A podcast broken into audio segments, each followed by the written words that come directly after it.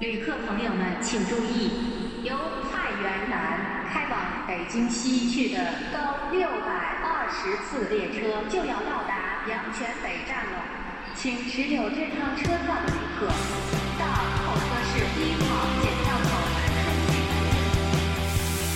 菜有旺火炒，就是因为有这个火车到来，当然，首先是因为有煤啊，然后有煤之后就有了火车，然后有了火车之后就有了四面八方来的人，然后其实就是因为这个，所以才有了阳泉这个城市。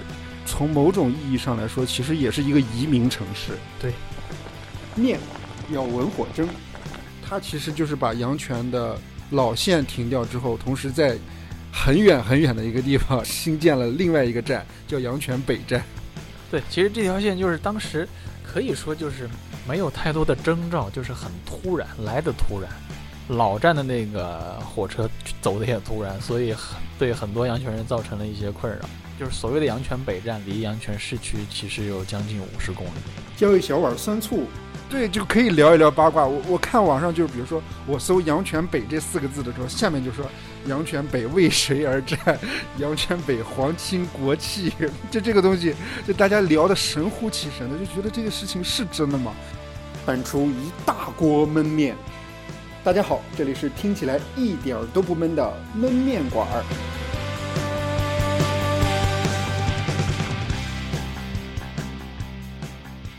这里是听起来一点儿都不闷的焖面馆儿，哎，焖面馆里听节目，漫音川厅吃烤肉。这里是由漫音川厅阳泉店赞助播出的焖面馆儿。我们的节目也是有赞助的了，其实是一个朋友的店，帮他宣传推广一下。哎，这个阳泉店，呃，还和我们今天的节目还挺切合的，因为我最近要录制一系列的关于我的家乡的话题。我的家乡是哪儿呢？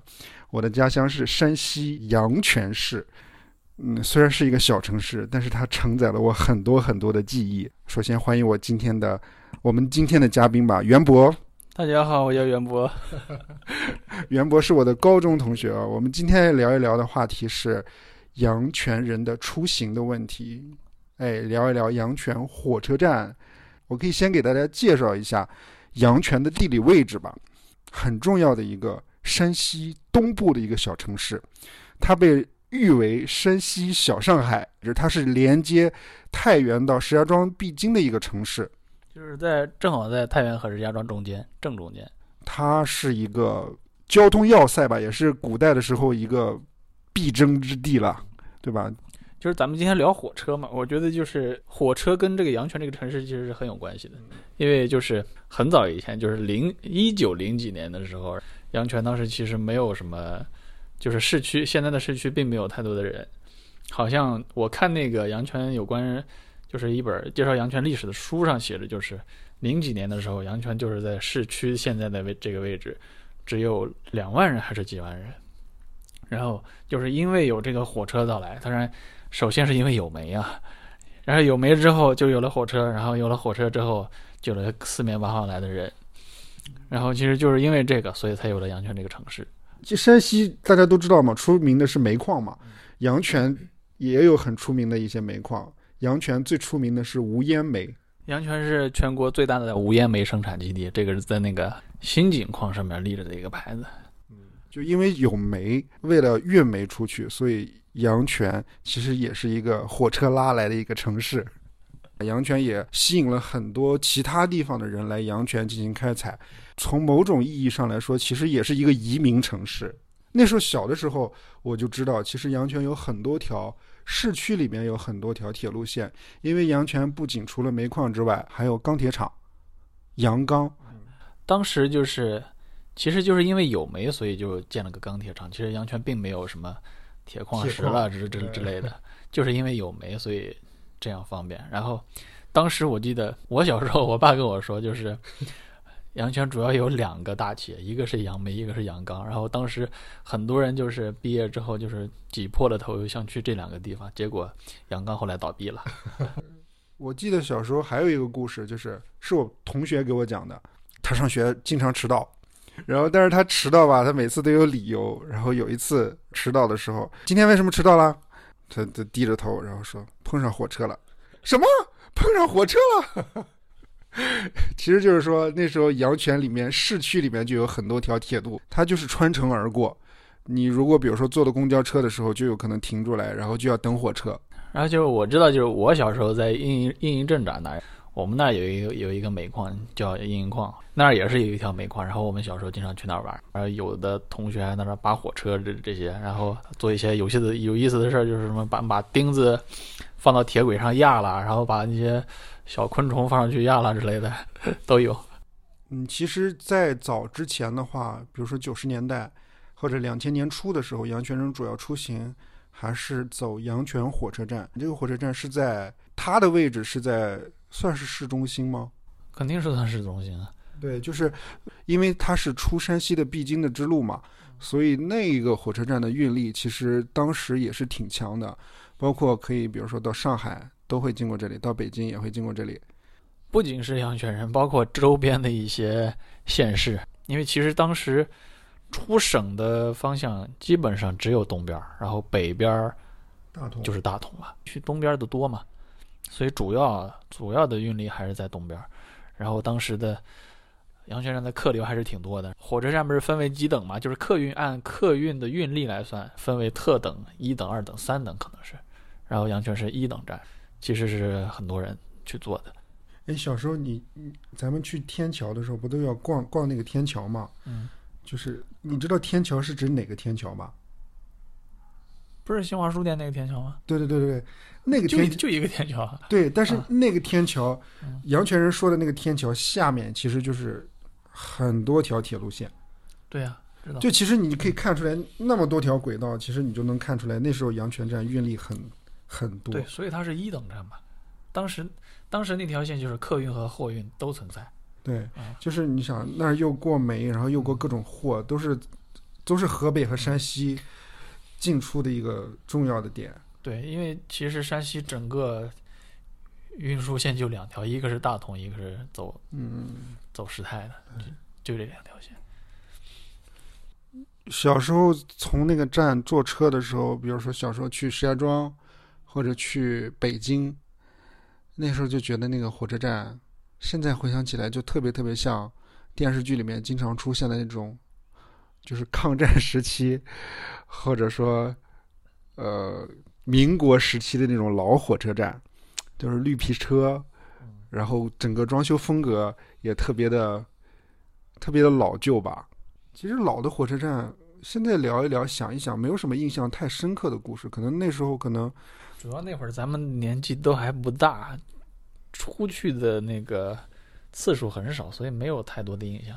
嗯，那就那就来到上大学的时候，其实就是上大学的时候出去的机会可就开始多了。那个时候，呃，我们也成人了，也是走出去的年纪。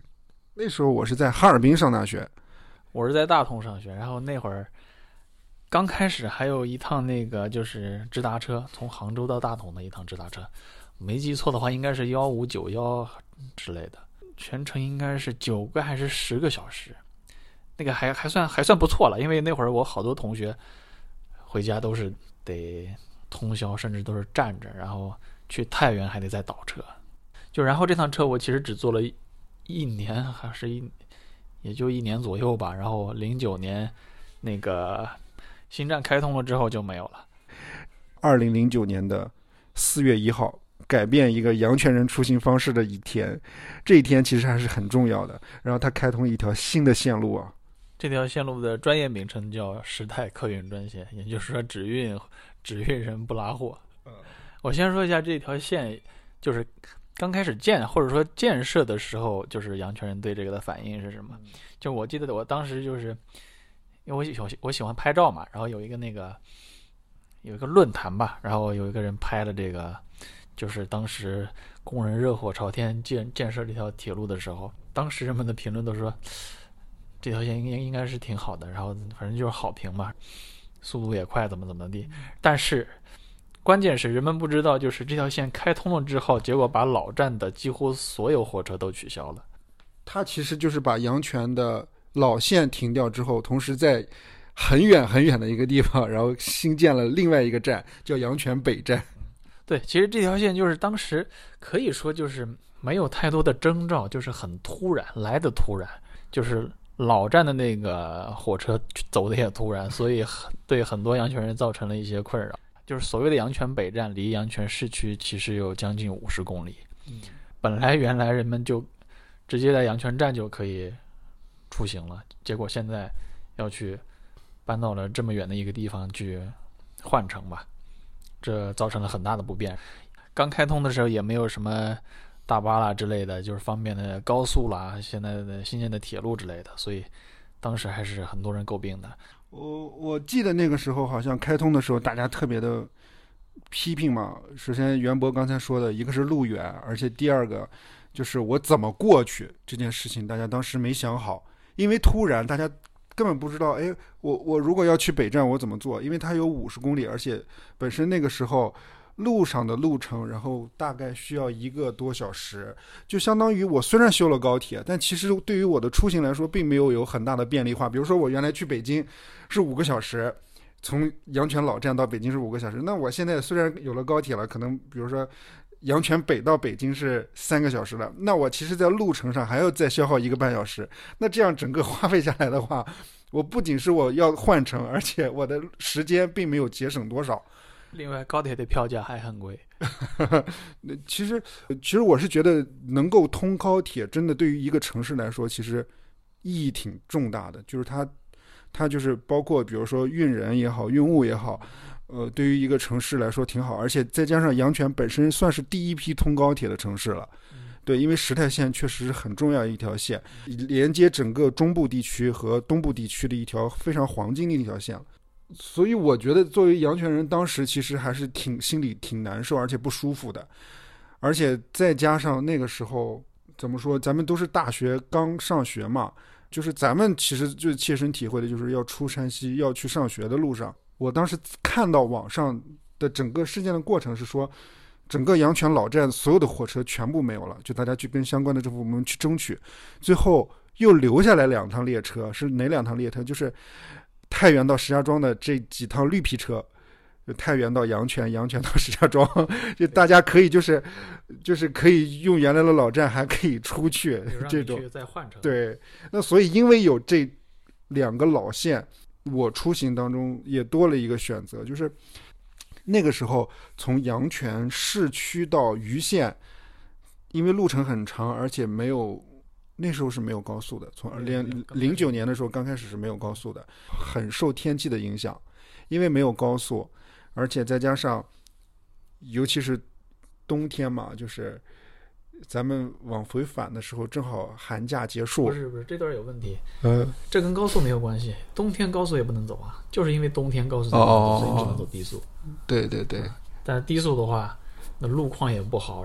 就我想说，那时候赶上大雪，然后我家人就说说，哎呀不行，这个第二天去北站可能火车不好坐了。那怎么办呢？那就用了一个最原始的方法，其实也不叫最原始吧，那就想了一个办法，就是头一天下午先坐那个到石家庄的绿皮车，在石家庄住上一晚上，从石家庄第二天白天，然后从石家庄走，这样的话就避免了，就是第二天一旦遇到大雪，封路又不好出去，到北站又又赶不上车这种情况。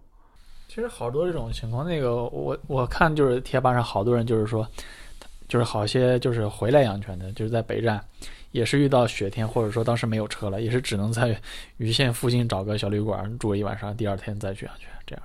而且我也发现一个问题，就是我没有看到盂县北的其他的公交车，就是我看到的公交车都是阳泉站到盂县北的。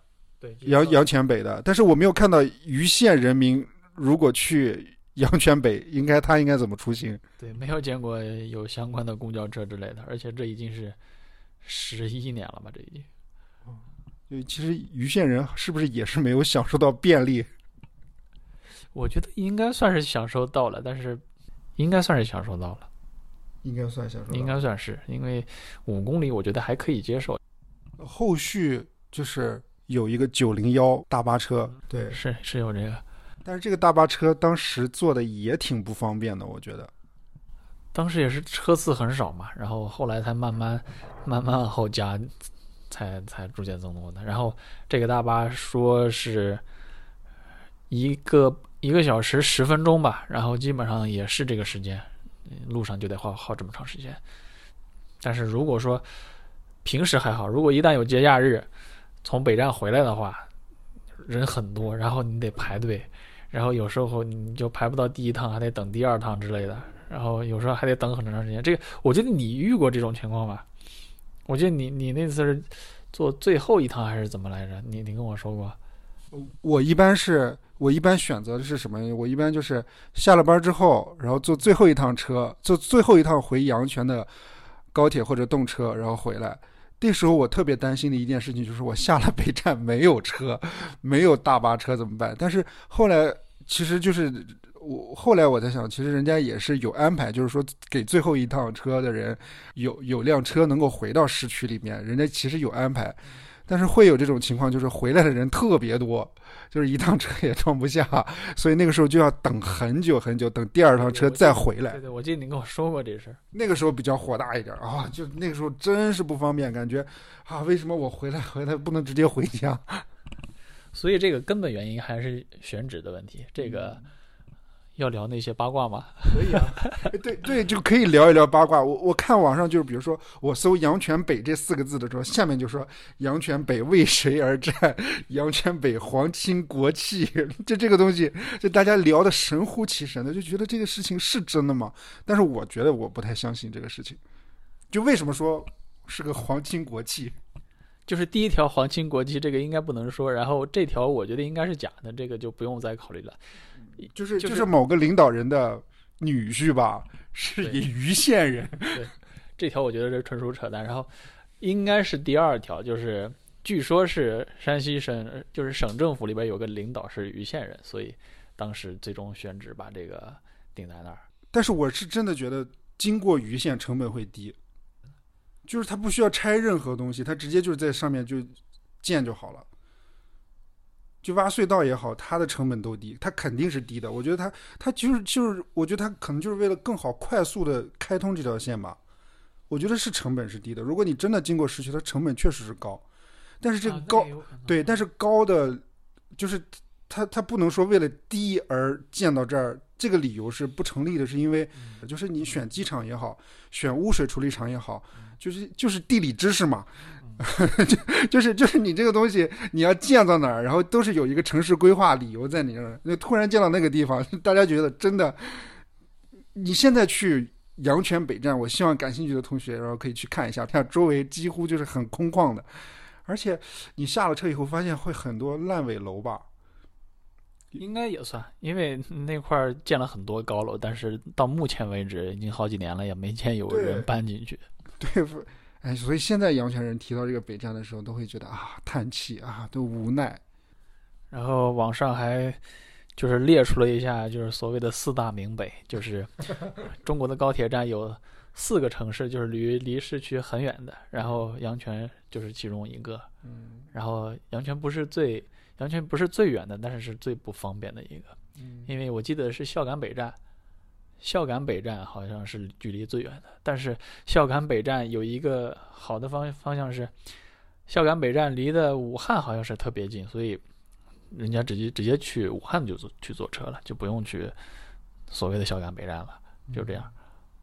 我我觉得阳泉人现在出行还有一个问题，就是买票难。对，就是我跟袁博都在北京上班。首先我要说的是，其实石太线或者到北京这条线，其实，呃，其实票还是很多，并不是说买票难，而是说你买到阳泉的票难。对，就是我们买票经常都是北京到太原这么买，就是买全程的票，但是他买不到北站的票，就是到不了阳泉北。他中间不给你放票吗？就这个也也是让我挺讶异的。我说为什么放不了票？这个。很多地方都是不只是阳泉，我记得如果是节假日的话，阳泉根本就不放票，不是刷不出来，就没有票，应该是。嗯，你刷出来过？就节假日你刷出来过直达阳泉的吗？应该没有。我没有刷出来，我也没有，从来没有。我有时候会会会用另外一种方式买票，就是先从阳泉北，然后先买到石家庄。但到石家庄之后，我不下车，我就跟列车员说我补票，对，然后到北京之后，然后对，这也是就直接到北京，就是就是以上种种的困难吧。然后阳泉人也忍受了好多年，哎，但是在今年和阳泉人出行息息相关的有一个大的事件，就是阳泉东站的开通。我当时的预想是说，它能够像九零幺一样，不可能。为什么不可能？我跟你说这条线是为什么？因为那个阳泉东站它是单线的，就是只能单向发，它不是双向的，哦明白吗？明白。就是我这趟这趟车从这儿到那儿，只能有一趟车，对面过不来车，就哦因为它只有一条线嘛。嗯，因为所有的线都是双向的，比如说嗯那个汽车双向双向通行这种这种，它它就是单线，所以它频率不可能太高。其实我觉得现在出行最不便利的，从整个阳泉来说，最不便利的就是平定人。现在最不便利的就是平定，然后下面的西阳、榆社对，就这些地方了。因为我我每次回家的时候，到阳泉就是坐大巴九零幺回到阳泉站的时候，好多人就是又又有那个司机的师傅就开始喊夕阳夕阳，嗯，对吧？就他们还是再要倒一次车才能再回去。对，因为之前其实对他们来说也不方便，但是现在来说就更不方便了。对，嗯，然后但是以后长治那儿好像是要修一条高铁了，所以再往南的人就可能是要好点了。比如说什么那个五乡那边的，嗯，就是长治管辖的范围了，就是那他们往南走，对他们就往南走了。但是我还有想到一个问题，就是首先这条嗯阳泉东到阳泉北的这趟车，它的成本很高。嗯，那它收回这个成本，或者说它的经济效益就很低。我从我个人来讲，因为咱们刚才也聊到一个问题，就是为什么阳泉不放票？从我个人觉得说，如果铁路部门的话放票的话，阳泉又有多少张票能卖出去呢？现在其实也很少。对，现在整个高铁都是亏损的，都是能在拿。那会不会会形成另外一种情况？嗯，就是回阳泉的人越来越少，或者进阳泉的人越来越少，出阳泉的人也越来越少，就造成一个情况，就是我目前发现，从北京回阳泉的火车最后一趟车取消了，很有可能就是八点多的这趟车它就取消了。其实现在已经有这个迹象了，你没你没有想起来，就是太原到阳泉的车已经明显比之前对，这其实就是一个趋势，因为城市化就是这样这样一个现象，就人一一定是往大城市去集中的。反正我是今年的时候还是什么时候突然发现，我不知道是因为疫情原因他取消了那趟车，还是什么原因。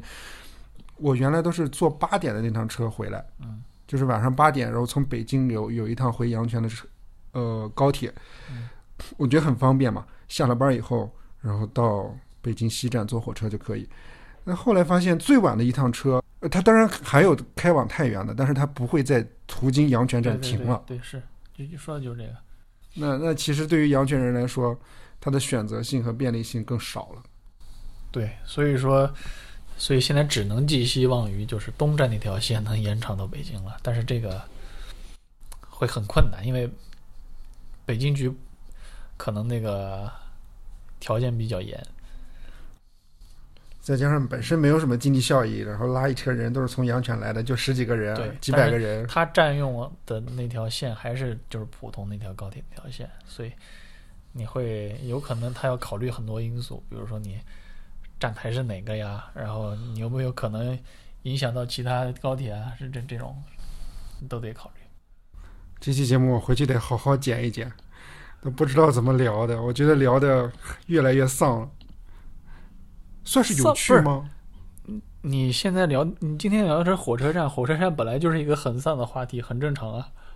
而且中国的城市化本来就是向大城市聚集，你现在又要聊小城市的发展，那也必定很丧，没办法，嗯，这是事实。